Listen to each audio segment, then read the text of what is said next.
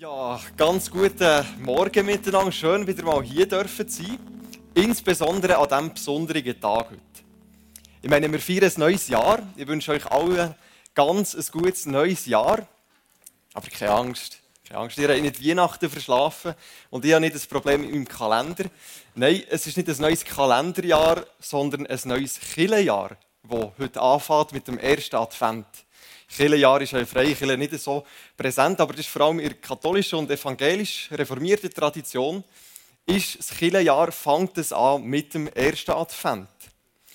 Für mich mit gutem Grund, weil die Weihnachten eben, also der Advent, der auf Weihnachten ein rausläuft, wo die Vorbereitungszeit ist, auf Weihnachten sehr entscheidende, sehr entscheidender ähm, Teil ist vom Heilsweg Gottes mit uns Menschen. Darum möchten wir ganz in diesem Zeichen, möchte ich heute auf die Weihnachtsgeschichte eingehen. Weniger aber auf die Geburtserzählung mit Krippe und so, wo wir kennen, sondern mehr mit einem Text aus dem Johannesevangelium, Johannes 1. Johannes 1. Und da möchte ich dann ein bisschen auf die Frage eingehen, ja, was hat der Weihnachten für unseren Glauben für eine Bedeutung? Ist Weihnachten einfach also, dass Gott Mensch wird, einfach das Himmelfahrtskommando von Gott, dass er seinen Sohn auf die Welt schickt, damit er elend am Kreuz sterben kann. Oder hat vielleicht Weihnachten, dass Gott Mensch wird, für unseren Glauben schon in sich eine wichtige Bedeutung. Und da möchte ich jetzt, bevor ich da viel äh, Wort verliere, möchte ich jetzt zum Text selber kommen und den vorlesen. Und nur ganz kurz, ich habe ein, zwei so Einschübe im Text habe ich rausgelassen. Für die, die mitlesen, ihre eigene Bibel ver verklüpfen nicht, damit es ein bisschen äh, einen Fluss gibt, nicht wahr? Darum, lasst euch einfach mal auf den Text ein. Johannes Evangelium 1.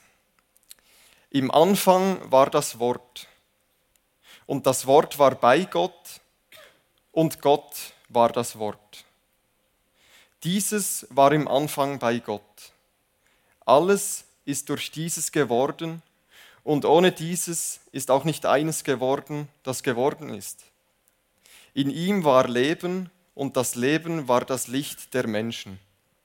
Und das Licht scheint in der Finsternis und die Finsternis hat es nicht erfasst.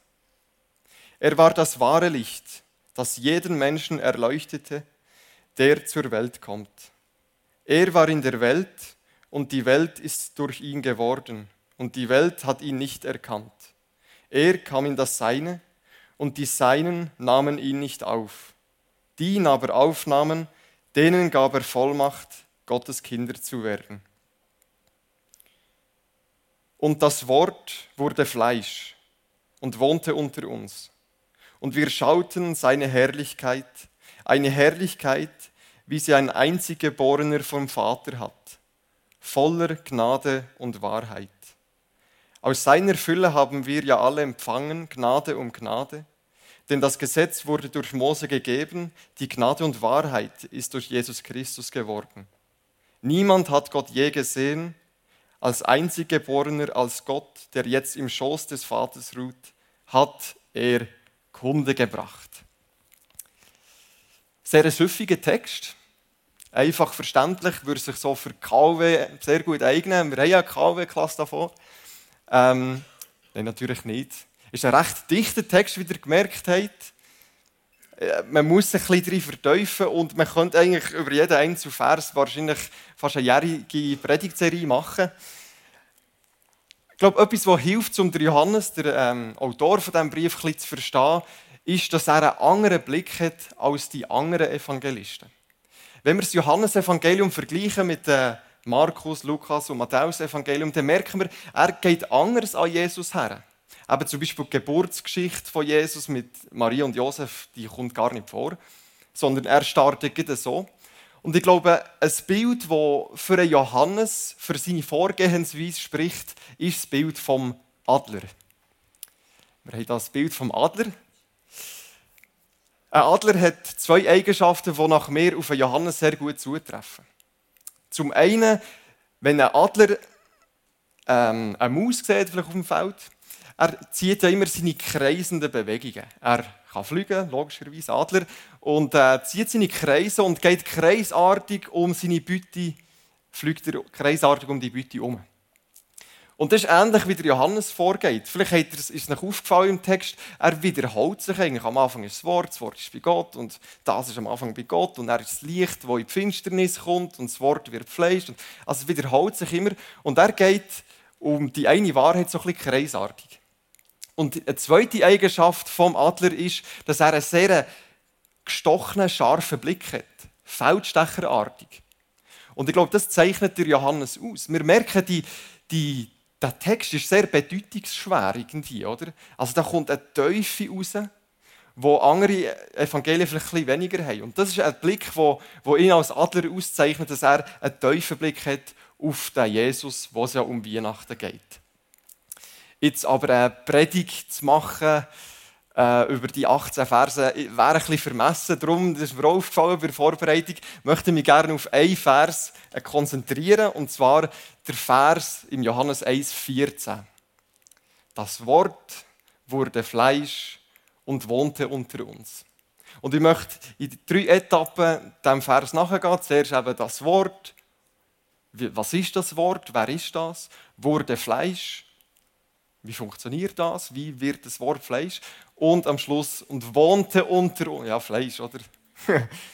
Man hätte auch einfachere Übersetzungen können nehmen, aber ich das sperrige Fleisch noch, noch gut gefunden, ehrlich gesagt. Wir kommen noch drauf. genau. Und wohnte unter uns. Was bedeutet das konkret für uns?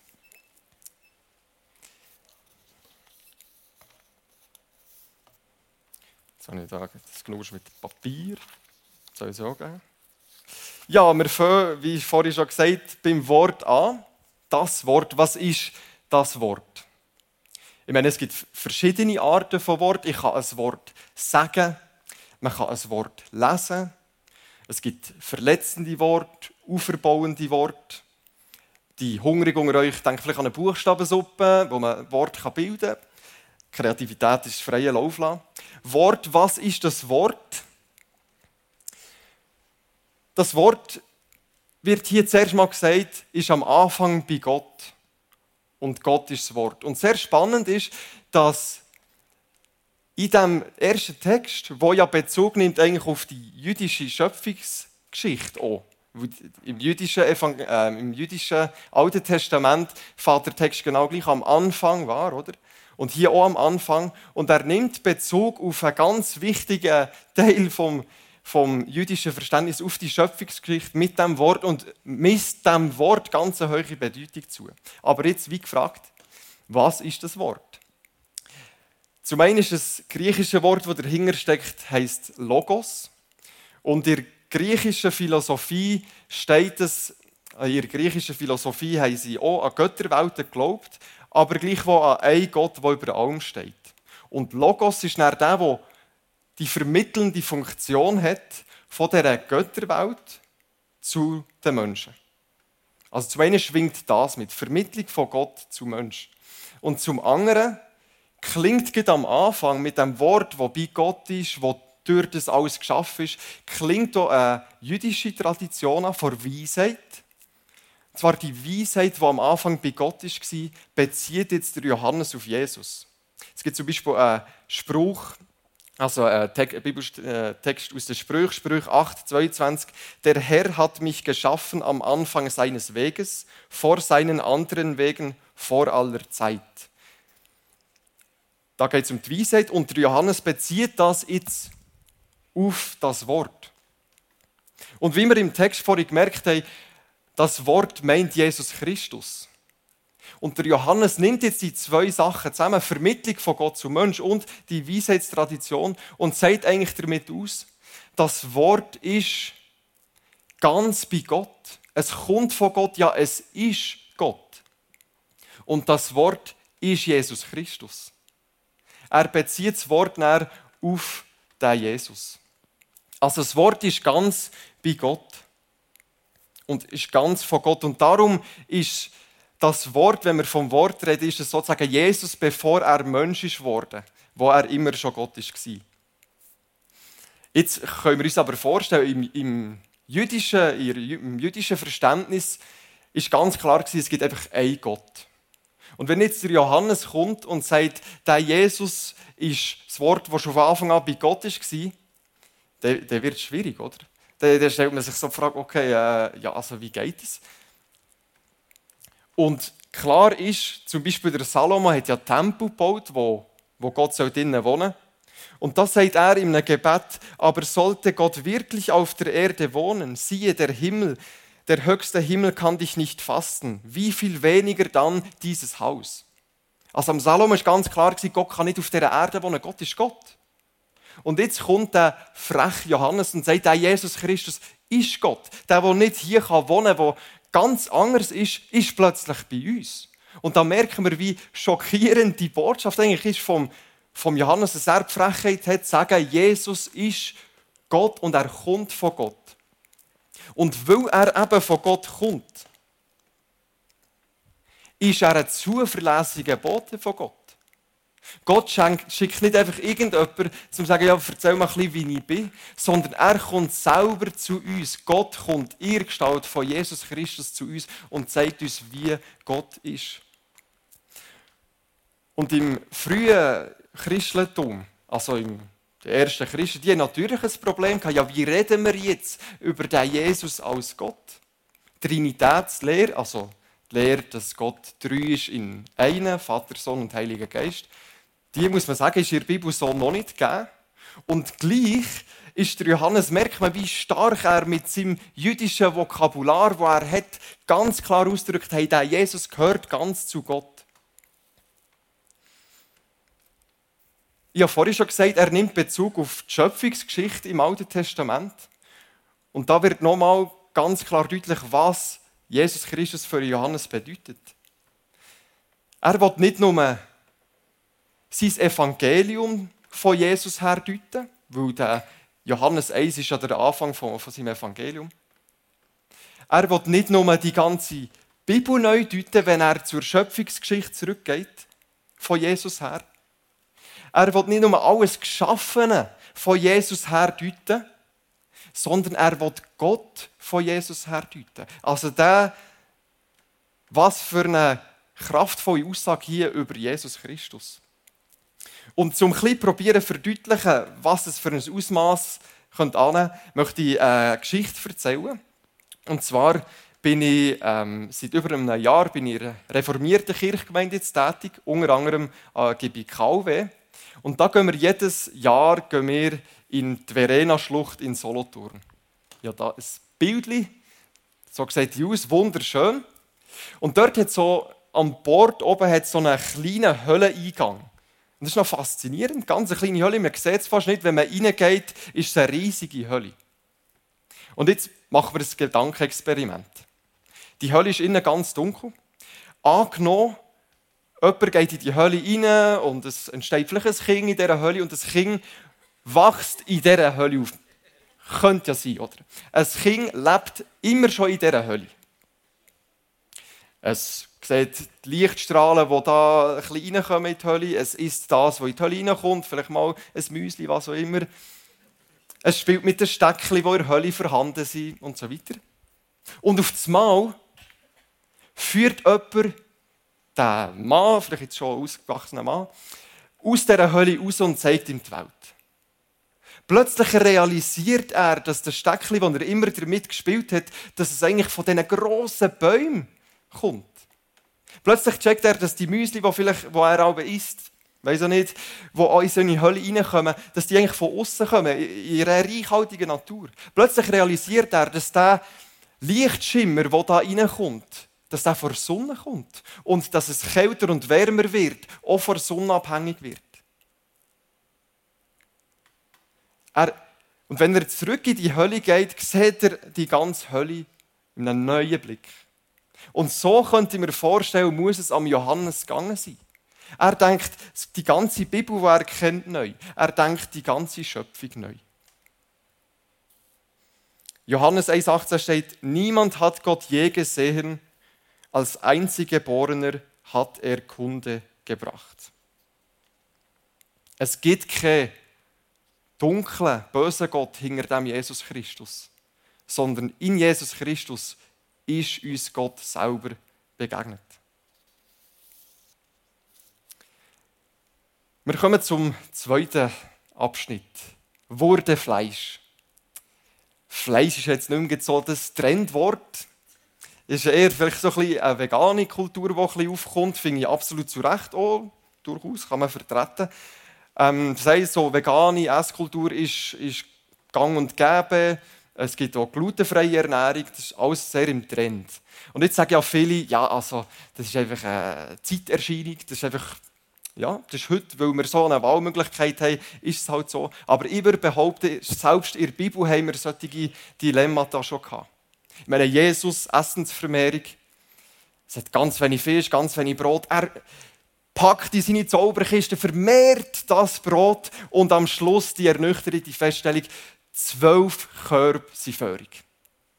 Jesus lenkt sich den Kopf und denkt, der Vater hat mir doch noch gesagt, ich soll alternative vegane Ernährung anbieten. Fisch und Brot ist nicht jedem gegeben. Genau, das ist natürlich ein Witz. natürlich ein Witz.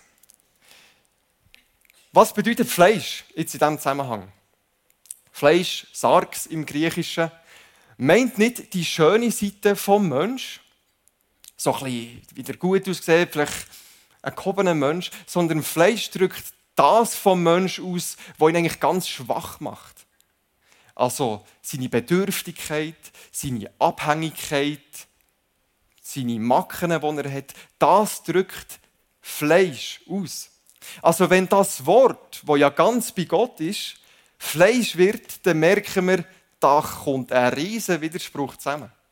Schon nur ganz im normalen Sinn. Ein Wort ist etwas, das man nicht anlängen kann und Fleisch ist etwas, das man greifen kann.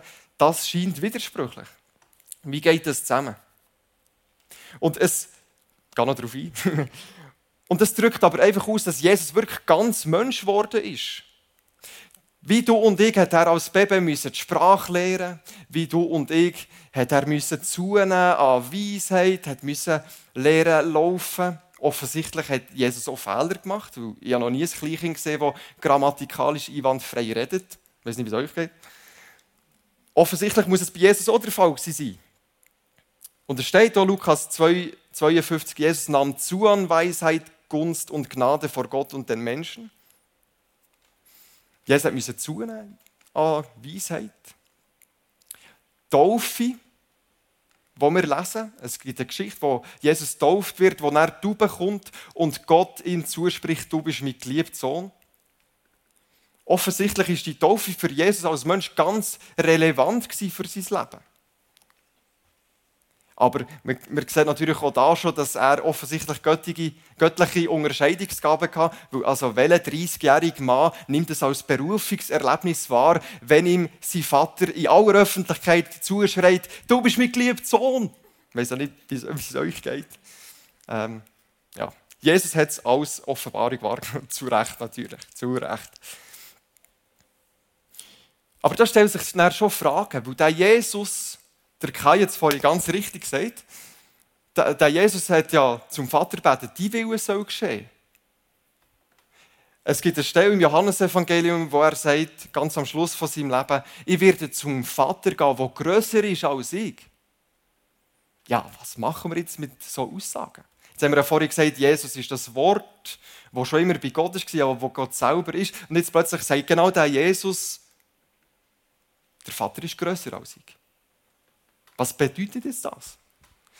Ich möchte das probieren mit einem Bild, mit einem Beispiel, ja sogar mit einem Tier ähm, zu illustrieren, wie ich mir das vorstellen kann.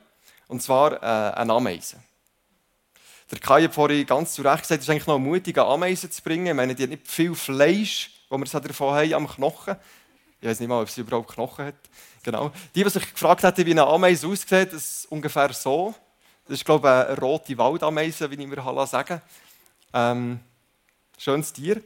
Jetzt mal ein Gedankenexperiment. Angenommen, ich will Beziehung aufbauen zu einer Ameise. Oder? Ich kann es probieren mit Traktat, oder? so reinschreien in Ameisenhaufen. Äh, ich kann mit Essen, vielleicht sein, Weisen, was auch immer. Aber eigentlich muss man sagen, konsequenterweise, wenn ich wirklich mit der Ameise kommunizieren will, muss ich eine werden von dem, äh, Ameise werden von dem Ameisenhaufen. Weil sie nimmt mich vielleicht nur als Schatten wahr, weil ich so gross bin und die Ameise so klein. Sie kann mich gar nicht erkennen. Also ich müsste Ameise werden. Gedankenexperiment. Jetzt angenommen, wird eine Ameise. Mein Sichtfeld ist dann eines von Ameisen. Ich sehe nur so weit, wie eine Ameise sieht. Ich lebe mit diesen Ameisen, wie eine Ameise lebt. Ich habe um den menschlich über alles sehenden Blick. Und ich kann mir vorstellen, ähnlich war es bei Jesus.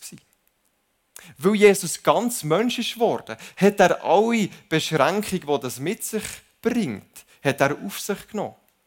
Und Jesus Christus als der Mensch hat ganz natürlich, wie jeder andere Jude, zu dem Vater betet. Hat ganz natürlich ganz für den Vater gelebt. Und nicht gesagt, ja, ich bin als Wort oder so, sondern ganz ausgerichtet zum Vater hat er gelebt.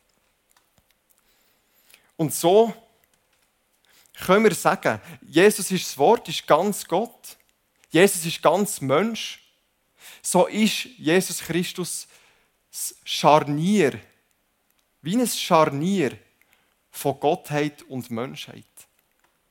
In Jesus wird Gott und Mensch versöhnt, kommt Gott und Mensch zusammen.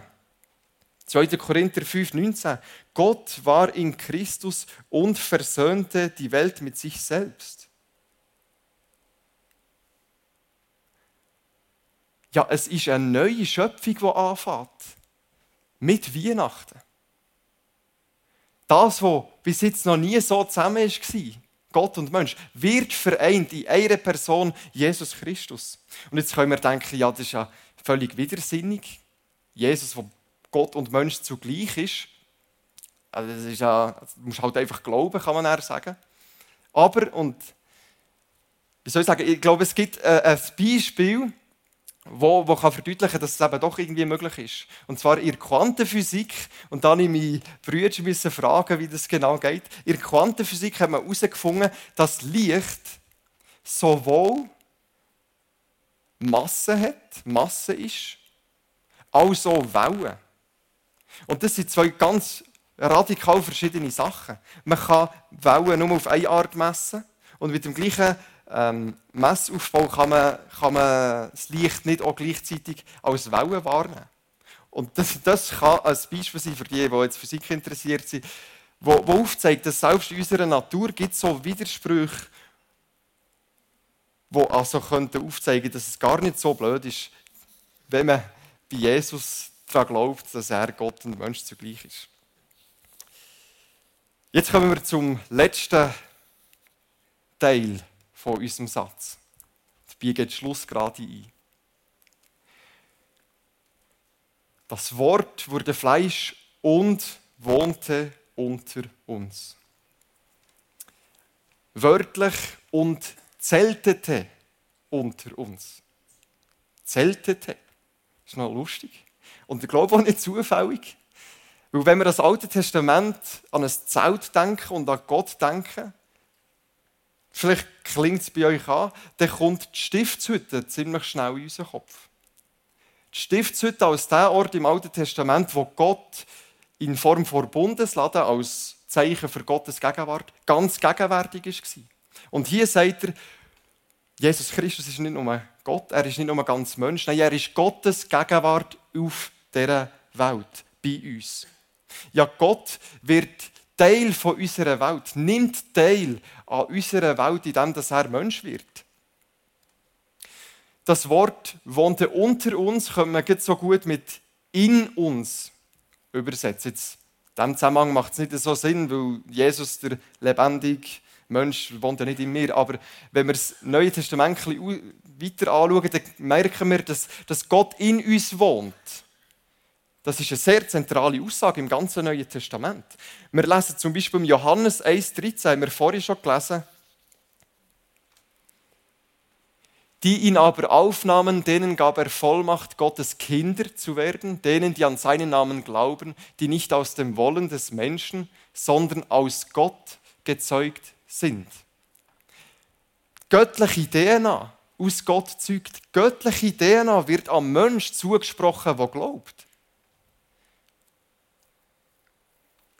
Wir, wenn wir an Gott glauben, haben eine göttliche DNA. Wenn also Gott Mensch wird in Jesus Christus, wird das plötzlich für uns selber auch greifbar und real durch Glauben. Und ich habe ein Zitat mitgebracht vom äh, östlichen Kirchenvater von Ostkirche, am Simeon, der neue Theologe heisst er. Hat, ist recht neu gesehen daraus, ja. Er hat äh, 1000 nach Christus gelebt. Da sieht man, wie traditionsbezogen die Ostkirche ist, wenn sie den als neuen Theolog bezeichnen. der neue Theolog. Er sagt, in dem Christus einst durch das Fleisch uns verwandt wurde und uns an seiner Gottheit teilhaben ließ, machte er uns mit sich verwandt. Wir sind mit Gott verwandt. In Weihnachten kommt Gott und Mensch zusammen, nicht nur allgemein in Jesus Christus, sondern in uns. Gott lebt in uns. Was heißt das? Das heißt, ich muss mich nicht nur nicht mehr aufbeten zu Jesus. Ich muss nicht probieren, irgendwie zu Gott durchzudringen. Jesus ist ja nicht mehr da, der lebt nicht mehr. Wie komme ich zu dem Gott? Nein, ich darf wissen, er ist schon lange zu mir abgestiegen. Er ist Teil geworden von meiner Realität. Er lebt in mir. Und die DNA ist nicht irgendwo da. Das ist mein Heil in Gott ist kein Besitz, den ich habe, sondern das ist Jesus Christus, er selber. Und jetzt fragst du dich vielleicht, frage ich mich auch, ja, was hätte das jetzt genau für Auswirkungen? Der Weihnachtsgedanke, dass Gott eins wird mit mir. Was hätte das jetzt für Konsequenzen für mein Glaubensleben? Was Gebet angeht, hat es mir irgendwie bewusst gemacht, dass Gebet vielleicht nicht nur ein Bitten ist und probieren irgendwie Gott, zu Gott durchzudringen, sondern vielleicht vielmehr auch ein Stillwerden kann sein. Ein Achtsamwerden für Gott, der in mir ist, Gott, der schon lange da ist. Vielleicht muss ich Gott gar nicht mehr überall suchen, in Konferenzen und weiß auch nicht wo, sondern darf plötzlich realisieren, dass er schon lange da ist. Vielleicht kann das Gebet etwas werden, wo wir still werden und uns bewusst werden, dass er schon da ist. Was könnte es für das Bibellesen bedeuten, dass Gott in mir ist? Es könnte bedeuten, dass ich mir vielleicht beim Bibeltext, den ich lese, nicht nur frage, ja, was kann ich jetzt praktisch tun, wenn ich diesen Text lese. Ich meine, bei so einem Johannestext, was machen wir da näher praktisch? Sondern, dass es genauso wichtig ist, wenn nicht sogar noch wichtiger, dass wir uns fragen, ja, wie ist Gott? Wenn wir Bibel lesen, uns fragen, was sagt die Bibelstelle über Gott aus? Und was sagt es über mich aus, wo ich in Gott bin und in ihm bin?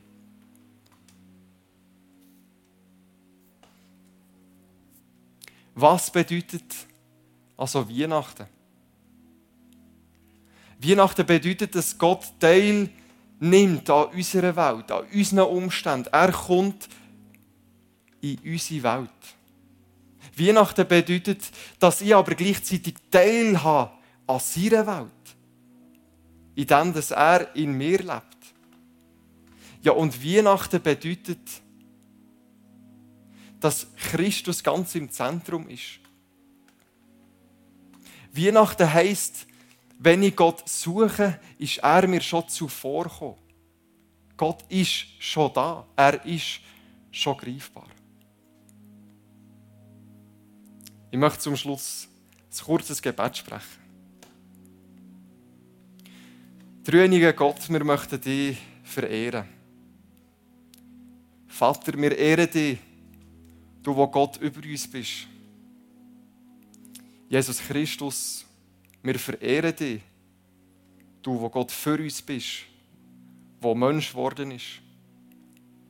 Und Heiliger Geist, wir verehren dich, du, wo Gott in uns bist, du, wo der Sohnesgeist in uns bist. Amen.